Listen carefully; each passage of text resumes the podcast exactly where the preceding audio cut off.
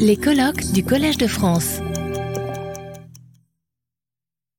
So our next speaker is Rayna Bell. She grew up in California and she did an undergrad and a postdoc at UC Berkeley, but in between she went to Cornell for her PhD.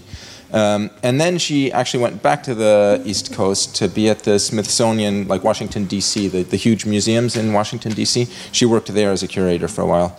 And then right before COVID, she moved back to California, and she's now assistant curator of herpetology at the California Academy of Sciences. Um, you know, California is wonderful. Everyone knows this. Um, but I guess not wonderful enough because Rayna travels to the tropics a lot too to find all kinds of um, funny frogs and understand their ecology and evolution. Great, thank you. Uh, yes, I was also uh, motivated a lot by my first trip to Gabon, so something that I didn't know that I shared with a very uh, distinguished scholar. So that's nice. Uh, thank you so much for inviting me, Virginie.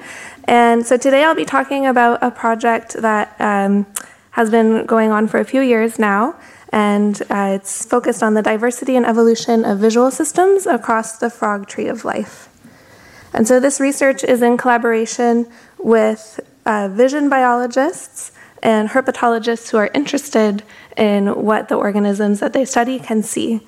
Um, so this is in collaboration with the Fujita Lab at the University of Texas Arlington, the Streicher and Gower Labs at the Natural History Museum London, and then a large team of vision experts, including the two really fantastic postdoctoral researchers that were hired for this project, Kate Thomas and Ryan Schott, and emeritus faculty who are uh, vision experts in their own rights, Ellis Loew and Ron Douglas. And then, as I mentioned, frog vision enthusiasts from five continents uh, all around the world. And so our work has been funded by the US National Science Foundation and the United Kingdom's National, National Environmental Research Council through a special joint funding program that really aims to support cross Atlantic collaboration. And so that's been a really fantastic opportunity for us. Um, and so through this project, we've also worked with several wonderful undergraduate, postbachelorate, and master's students on different projects, and I'll be talking about some of their work today. So, why would we want to study vision? Well, organisms rely on their senses touch, hearing, vision, smell to interpret their surroundings, to do really important tasks like finding food, avoiding predators, finding mates, and to follow their circadian rhythm. And so I think these complex traits are really fascinating to study because they're under very strong selection. But I also think they're really fun to study because they give us a glimpse as to how other organisms experience the world. So it's kind of fun to put yourself into another organism's sphere and think about how they're experiencing the world around them. So, frogs, I think, are amazing animals, and hopefully you'll be convinced by the end of uh, today as well because they've adapted to live in a wide variety of environments, from deserts to tropical rainforests. There are species that spend most of their life underground in burrows, and then there are species that are specialists at navigating the complex environments of the tree canopies, mostly in rainforests. And then we have species that are completely aquatic. Most frogs are nocturnal and are primarily active at night, but we also have some species that are completely diurnal. And so all of these factors are influencing how the frog perceives its environment, and vision is playing a really important role in this. And then, of course, frogs are famous because they have this major transition in their development as they metamorphose from an aquatic tadpole to an adult. And so, as you can see in this cartoon here, the total availability of light, as well as the spectrum of available light, diminish in water relative to air. And so the light environment can be quite different over the course of an individual's lifespan. And so, because of this complex life history and the diverse habitats that frog inhabit, they're a really exciting group to study how eyes have responded to these different visual pressures. And so, today I'm going to give a quick introduction to the main features of the vertebrate eye in case you are not uh, vision experts, which I was not when I started this project. And then I'll share some of our current research on the diversity and evolution of the visual system. So, the vertebrate eye is a very specialized light detection organ that has a few uh, very distinct components. And so, here we're looking at the eye in cross section, and light is going to first enter through the cornea, pass through the pupil, and then be projected from the lens onto the retina.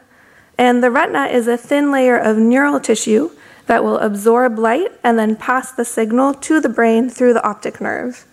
And so, changes in the size of the eye and these different structures that light is passing through on the way to the retina, so the, the cornea, the pupil, and the lens, will determine how much light reaches the retina and also whether certain wavelengths of the light spectrum will be filtered out before the retina has the chance to detect them.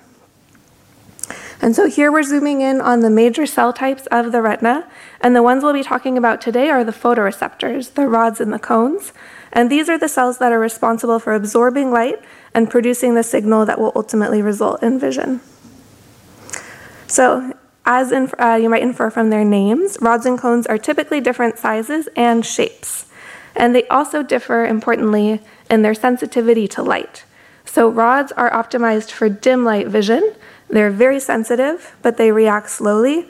And so the images that they produce are less sharp.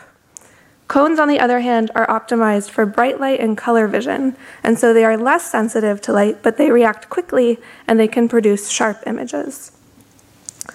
Rod and cone photoreceptors also vary in their sensitivities to different wavelengths in the light spectrum. Uh, and the light spectrum ranges from red to ultraviolet. And so we can use a tool called microspectrophotometry to measure the sensitivity of individual photoreceptor cells to the entire light spectrum and then calculate which wavelengths or which colors they are most sensitive to. And so this absorbance curve here shows the light spectrum of a typical, the absorbance of a, a typical frog rod photoreceptor, which is the green part of the, the spectrum. So most vertebrates have just one type of dim light or rod photoreceptor, but multiple types of cone photoreceptors. And these different types of cone photoreceptors are sensitive to different parts of the light spectrum. And so comparing information from these different classes is what enables color vision in the organism. Visual pigments are the actual photosensitive molecules that are going to absorb the photon of light and initiate the cellular response that will ultimately result in vision. And so in the photoreceptor cells, like the rod cell shown here, the visual pigments, which are the little blue dots, are located in the discs of the outer segment of the cell. And so if we zoom in on these structures, we can see that the visual pigment is composed of two partners. We have the opsin protein, which is embedded in the membrane of the disc, and then we have a vitamin A molecule, which is called a chromophore, that is associated with this opsin protein. And so when the vitamin A molecule absorbs a photon, it changes its shape, and this pushes against the opsin protein and breaks their bond and initiates the first step in the light detection pathway, which is called the phototransduction cascade. So, vertebrate visual opsins emerge through a series of gene duplications in the ancestor of vertebrates. And the duplicated copies have since evolved DNA and amino acid sequence differences, and so they're considered a gene family.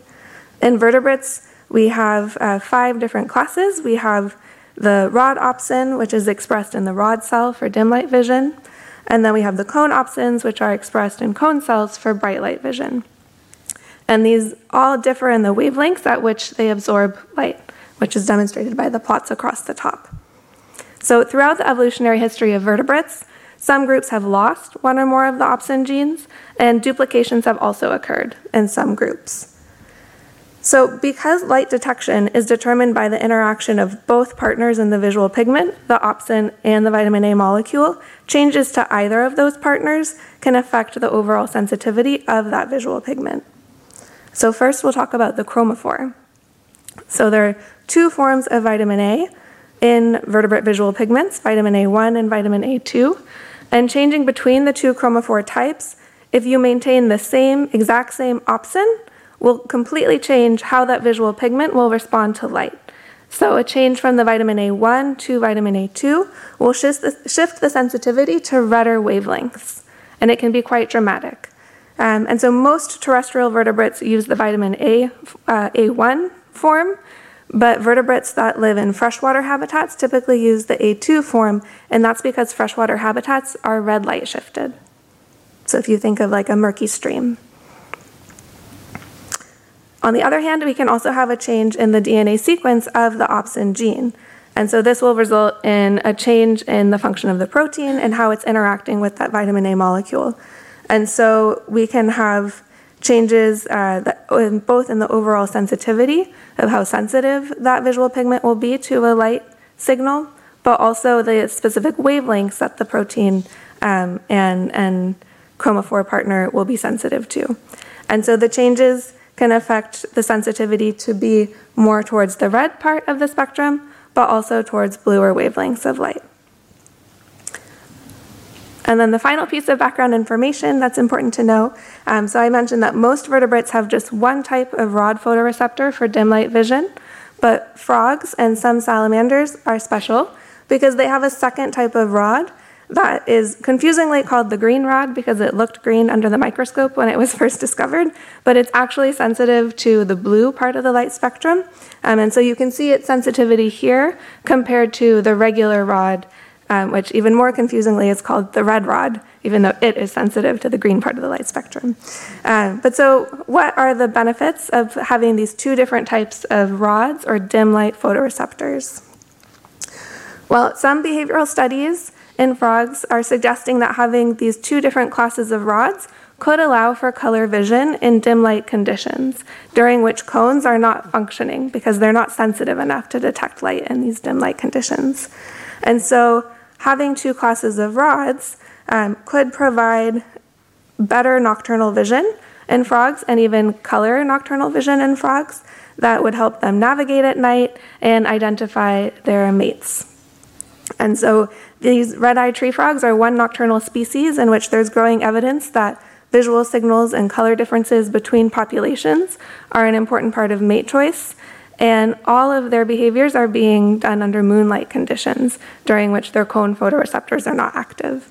And so nocturnal color vision in frogs is a very exciting area of research if you're interested in the behavior and ecology of frogs. Okay, so hopefully now you have an idea of how integrative vision biology is. Um, in this collaborative grant, we are focusing on a few main types of data we're looking at variation in the photopigments and spectral sensitivity of the photoreceptor cells, the molecular, molecular evolution of vision genes, and also the diversity of eye morphology across a broad suite of frogs so that we can get an overview of the diversity of visual system uh, evolution across the frog tree of life and how this correlates with ecology and life history of frogs. Okay, so now I'll share some of our, our current research in this area. So, as I mentioned, the size of the eye and the structures that light is passing through on its way to the retina, um, and then the will will determine how much light is going to reach the retina and whether certain wavelengths of light might be filtered out before they reach the retina. And then there are properties of the actual visual pigments in the photoreceptor cells that are going to determine which wavelengths of light the animal is sensitive to. And so these are some of the first features that we've set out to characterize across this broad phylogenetic and ecological diversity of frogs. So, across vertebrates, larger eyes typically provide better sensitivity and higher resolution or acuity for the animal. So, animals that rely heavily on vision to sense their environments typically have very large eyes. Eyes are very metabolically expensive tissues, however, and so the relative size of the eye is expected to vary depending on the ecology and visual needs of a given species. So if they rely heavily on vision, they will invest in eye tissue, and if they don't rely heavily on vision, they will divest in eye tissue. We generated a data set with 220 species, including all Anuran families, so that we could characterize how eye size varies across diverse species and ecologies. And fortunately for this work, we were able to use specimens in natural history collections so that we could have very comprehensive sampling. We found overall that species occupying aquatic and fossorial habitats, or burrowing species, have significantly smaller eyes than those in terrestrial or scansorial climbing habitats. And in particular, we found that tree frogs have disproportionately large eyes, which is probably not a surprise if you've looked at a, a tree frog before. Um, and we think this is because they're primarily active in dim light, so they need to maximize their ability to detect light. And they also need to maintain high visual acuity or the sharpness of their images so they can complete complex tasks that require precise vision. So if you think about tree frogs jumping from one branch to the next in very dim light conditions. In many animals, um, including in our own eyes, the lens is pigmented so that it blocks the UV part of the light spectrum. And this is thought to be beneficial because it protects the eye from UV damage. And this uh, blocking of the UV wavelengths can also increase your visual acuity or the crispness of your images by reducing chromatic aberration or distortion and scatter. And that's because the UV part of the light spectrum, it has a lot of noise in it. And so UV filtering lenses are typically found in vertebrates with behaviors that are associated with high acuity. On the other hand, there are some animals that use visual signals in the UV part of the spectrum. And so these species have UV transparent lenses so that the UV can reach the retina and be detected by the photoreceptors. And so understanding whether the lens is blocking UV or transmissive to UV is a really important aspect of characterizing the visual ecology of a species. So we set out to measure lens transmission in as many species of frogs as possible. Um, and to measure lens transmission, you need a freshly dissected lens. And so we spent a few years working with collaborators all around the world to collect this data set. And thanks to this extensive collaboration, our sampling includes a strong representation of the ecological diversity of frogs.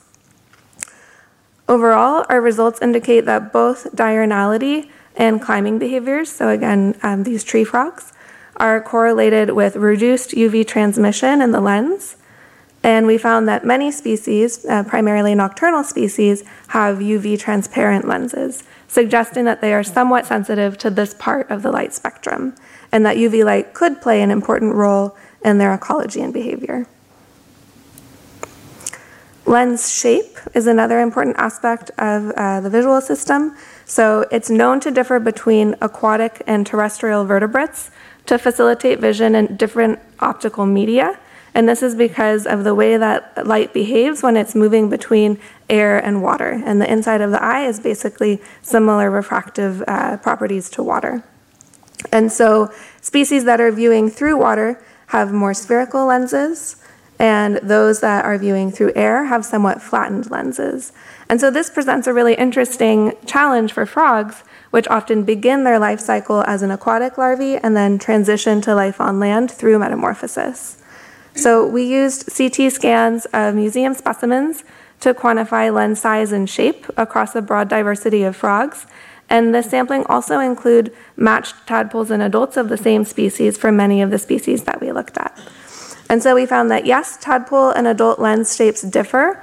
Tadpoles typically have rounder lenses and adults typically have flatter lenses, except if the adults are fossorial or aquatic.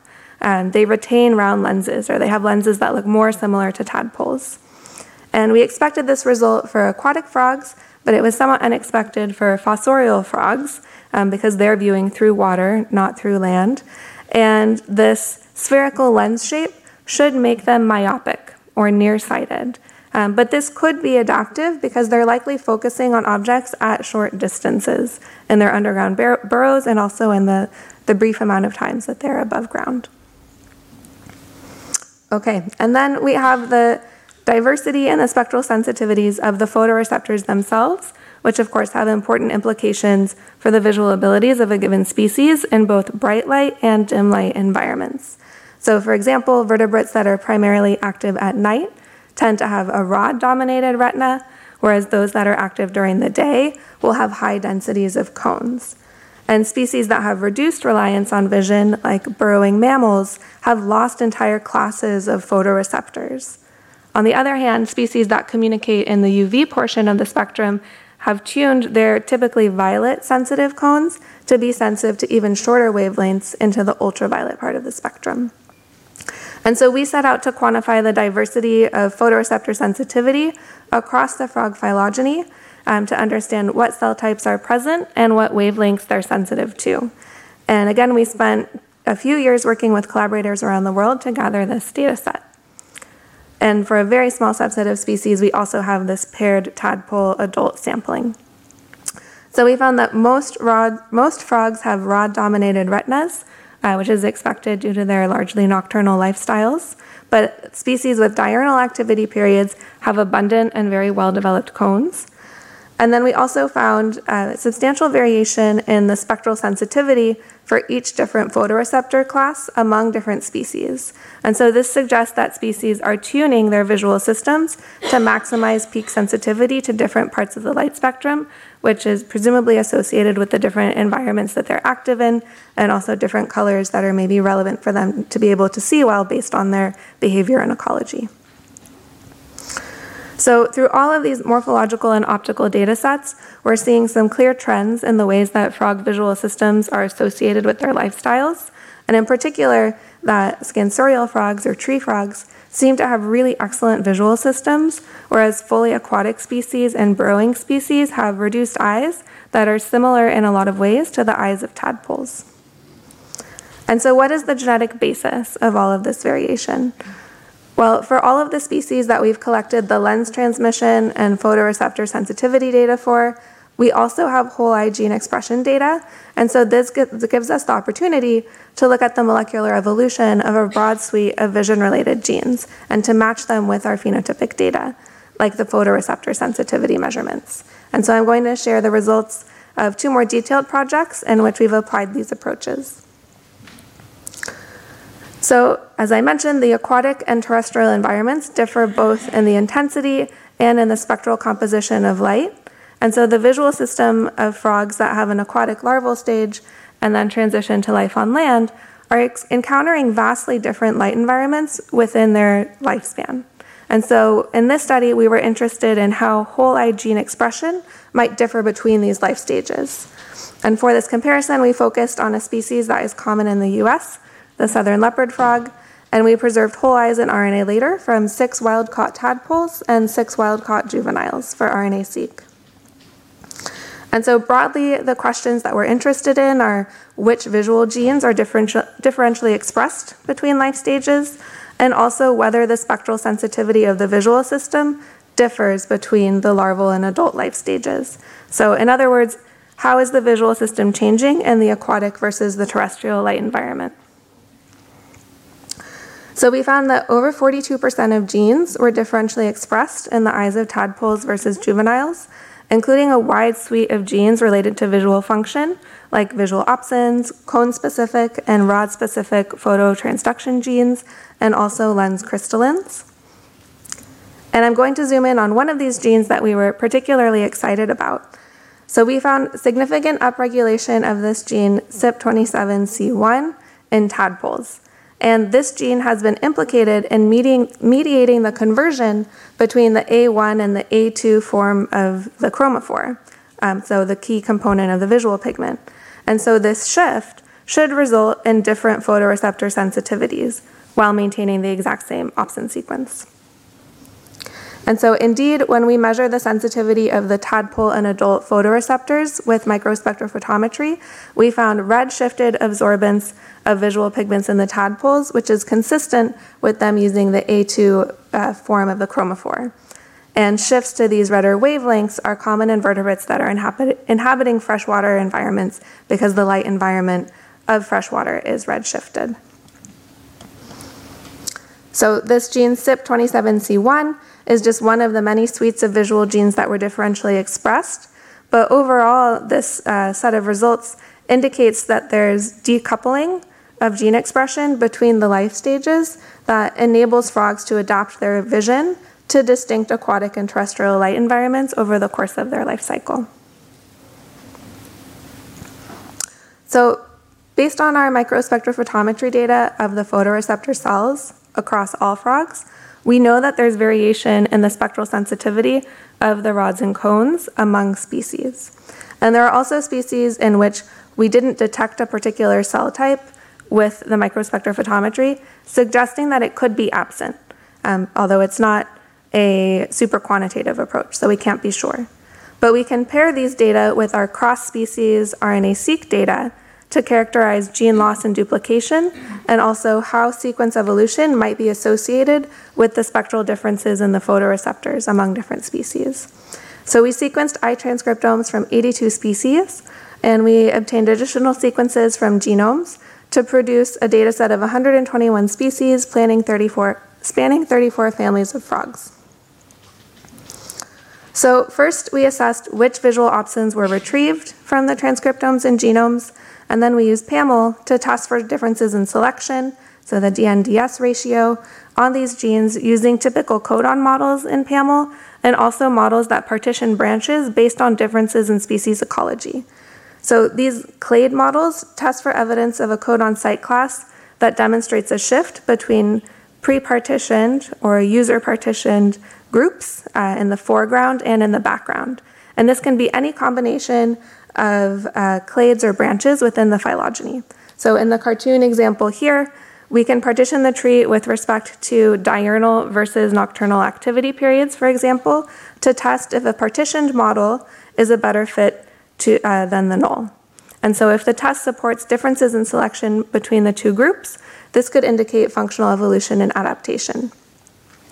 In cases where the PAML analyses found significantly elevated DNDS ratios in a particular group, um, so for example, if we saw elevated DNDS in diurnal frogs compared to non diurnal frogs, we used a method called RELAX that assesses whether this elevated DNDS ratio is a product of relaxed selective constraint or a lack of selection against change, or if it's due to adaptive selection or selection for change. So, across our data set, we consistently recovered four visual opsins for each species, with some notable uh, exceptions. The four dart frogs in our data set were all missing the cone opsin SWS2, and the two arthroleptids, which are an African frog family, were both missing the cone opsin SWS1. For the dart frogs, there are full genome species for full, full genomes for two of the species, um, and so it's more reliable to confirm the abs- absence of this opsin. Um, and we also didn't find any blue sensitive rods in our MSP analyses. Unfortunately, for the arthroleptids, there are no genome sequences for this family at this time, and so uh, this will require much greater sampling and hopefully a genome sequence to really confirm the loss of SWS1 in this group. And then finally, we found only one case of opsin duplication in our data set, the African bullfrog, which has distinct copies of the LWS opsin on the sex chromosomes and the possibility of sex specific visual adaptation. And unfortunately, our MSP data or microspectrophotometry data is not for a female in this species, and so we don't know if the two different copies have different spectral sensitivities, but the sequences are quite divergent with only 93% amino acid identity. So overall, we found similar levels of selective constraint among the opsins, and using a few different methods for site-specific positive selection, we found statistically significant positive selection at a small proportion of sites in three of the four visual opsins, which is the graph shown on the right. Um, and then I'm running out of time, so I'll hurry. But the um, when we were looking at the tests for selective constraint with respect to the different ecological partitions, so again, in these models, species with contrasting ecologies can have different evolutionary rates. Um, this is the suite of different traits that we're comparing across species. So diurnal versus nocturnal, different habitats that they live in, geographic distribution because this affects the photoperiod they're exposed to, and life history. Um, and life history is interesting because some frogs don't have a, a, tadpole stage. They hatch as a miniature frog from an egg directly, and so they're not spending any part of the life cycle in water. Um, so for each of the genes, we found a significant result with at least one of the ecological partitions. Um, and in the cases where we investigated these further with that relax method, there was strong support for these being um, as a result of uh, relaxation of selective constraint as opposed to positive selection for change.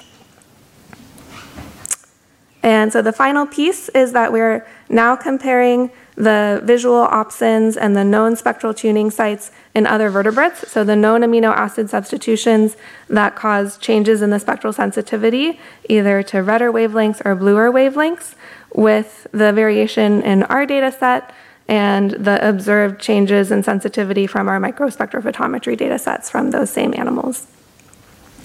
Um, and so this is the lightning summary of what is most important to know, uh, which is that frog eyes vary in many different ways to enhance their vision in the different habitats that they live in.